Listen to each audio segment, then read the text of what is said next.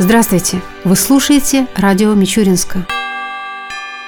В музее-усадьбе Герасимова открылась выставка под названием «Учитель и ученик», посвященная 130-летию со дня рождения художника Сергея Сергеевича Варсонофьева, современника Ивана Владимировича Мичурина и Александра Михайловича Герасимова. Экспозицию составили работы из фондов музея-усадьбы, Федерального научного центра и Краеведческого музея. Также здесь представлены художественные работы ученика и друга Варсонофьева Сергея Федорова. На открытии выставки было много сказано о творчестве Сергея Варсонофьева, но помимо этого значительную часть своей жизни он отдал преподаванию. Его многолетний труд на этом поприще отмечен званием заслуженный учитель РСФСР и орденом Ленина. В Мичуринске Сергей Сергеевич жил на улице Гоголевской, а последние дни жизни провел в Токаревском доме престарелых, где его навещал ученик Федоров. Где похоронен наш земляк, неизвестно. Продлится выставка «Учитель и ученик» один месяц. А в литературно-музыкальном музее продолжается выставка под названием «Сохраненные мгновения. Образ Мичурина в фото- и киноискусстве». Подробнее о ней на торжественной церемонии открытия рассказал директор детской художественной школы Илья Платицын.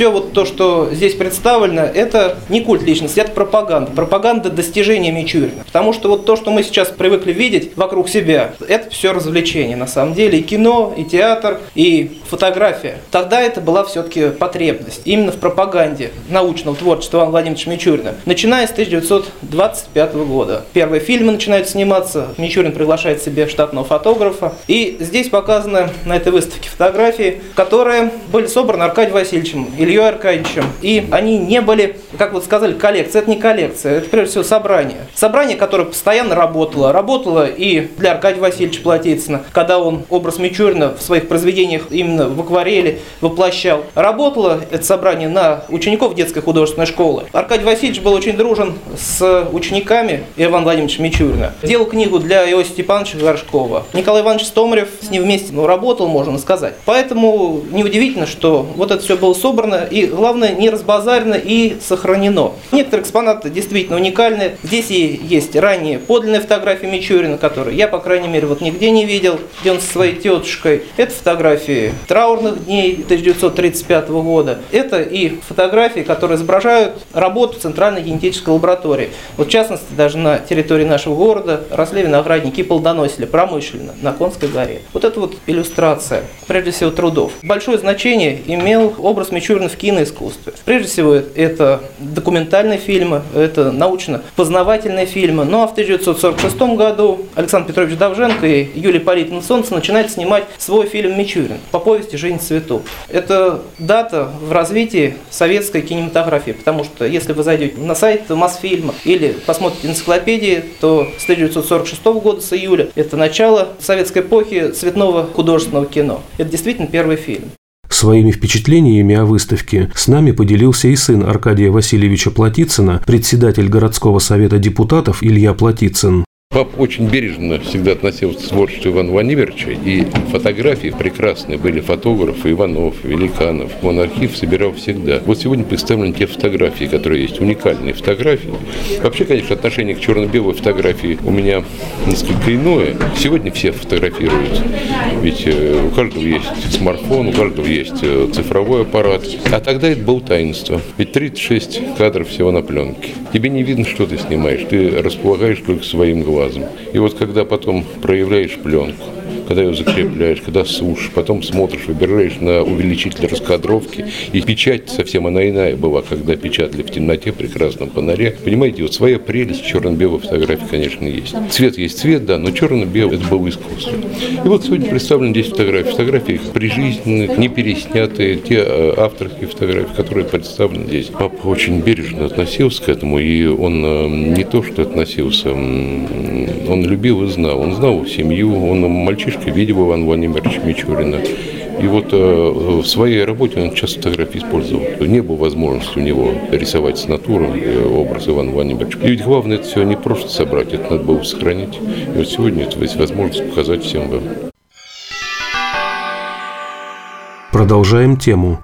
Международная ассоциация коллекционеров провела в Мичуринске в Краеведческом музее очередную уникальную по своему содержанию выставку, главной темой которой стал заграничный поход русской армии во время Отечественной войны 1812 года. Подробнее о ней нам рассказал один из организаторов экспозиции Максим Саватеев. Здесь представлено около 65 экспонатов. Каждый по-своему уникален, каждый несет свою историю, потому что большинство из них описаны, кому из людей принадлежали они, за какие подвиги. Один из уникальнейших экспонатов является Железный крест второй степени образца 1613 года. Он является ранним типом, в родной рамке вставлен. Что самое уникальное, он с документом на человека, который получил его. Уникальность этой вещи заключается в том, что король Пруссии был довольно при прижимистым человеком. Себестоимость крестов это была велика, и чтобы их не делать дубликаты, он выпустил 500 крестов, а эти кресты переходили по наследству. То есть, если умирал один кавалер,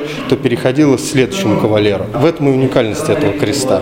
Экспонаты представлены коллекционером города Воронежа и членами Ассоциации коллекционеров, которые находятся в Москве, Санкт-Петербурге. Также здесь представлены несколько вещей одного коллекционера города Мичуринска, который тоже решил, что будет участвовать в этой выставке и предоставил свои экспонаты. Планы обширные. Будет еще одна выставка, посвященная наградам вообще Европы, чтобы показать, какие были награды. То есть мы в прошлом году сделали по наградам Российской империи. В этом году мы хотим еще сделать одну выставку, посвященную наградам Европы. Потом будет небольшой перерыв и только в следующем году следующие выставки посетил открытие выставки и глава города Александр Кузнецов. Сегодня случайно совершенно в интернете начал смотреть новости, и как раз э, описание тех событий было в интернете э, по поводу столкновения э, нашей армии и французской. Как все происходило, какие битвы были, какие фамилии звучали. Но мне понравилась фраза того же самого Наполеона, когда он сказал, вот после битвы, несмотря на поражение свое, он сказал, что эта битва показала возможность победы французской армии, но показала непобедимость русской армии. Именно то сплочение, которое было, и тот военный ход, который был совершен в том числе и Кутузовым, за который его ругали, в общем-то, предопределило исход этой битвы, уход французских войск из России, ну и как следствие возможность России дальше развиваться в течение фактически будущего столетия. Я сегодня хочу сказать слова благодарности всем неравнодушным людям, коллекционерам, которые представили данные экспонаты, руководству музея, всем тем, кто поддерживает своим приходом эти выставки, потому что мы иногда забываем о порой лучше один раз увидеть, чем сто раз услышать. Своим мнением о выставке поделился и наш знаменитый земляк, генерал армии Николай Рогошкин. Данная выставка – это еще один вклад наших земляков в пропаганду истории развития государства российского. И мне очень приятно, что наши мичуринцы заинтересованы этой тематикой, и уже выставка экспонатов военных лет, разных-разных тысячелетий, уже становится Мичуринск традиционной. Вот есть энтузиасты, которые этим делом занимаются. Я считаю, что это достойный вклад в изучение истории нашей молодежи. Ну а то, что касается Мичуринска, то вы видите даже вот по этому залу, это город, город-крепость. В основе строительства этого города это труд русского воинства разных эпох, разных времен. Это казаки, это служивые люд, который населял. Ну а потом уже появились предприниматели, потом это стало купеческим. Но это уже дети и внуки тех первопроходцев, которые строили этот город-крепость. Ну и поддерживая вот традиции военного направления, думаю, это правильно. Мы должны знать о своей родине как можно больше. Потому что, к большому сожалению, уже история такая наука, которую многие по-разному трактуют, и вы этому свидетели, наверное, сами, А когда мы видим вот эти артефакты, когда мы видим доказательства, историческое доказательство и правдивое историческое доказательство, это дорогого стоит. И чем больше мы будем с этим соприкасаться, тем нам будет понятнее история нашего государства.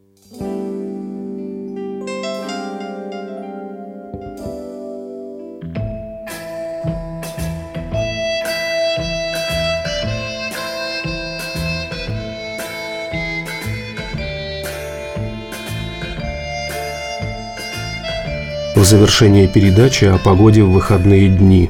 По данным Гидромедцентра России, в субботу и воскресенье в Мичуринске днем будет 18-20 градусов выше 0, ночью до плюс 11 градусов. Согласно прогнозу, вероятность осадков в эти дни незначительная. Ветер ожидается восточный, слабый, до 3 метров в секунду.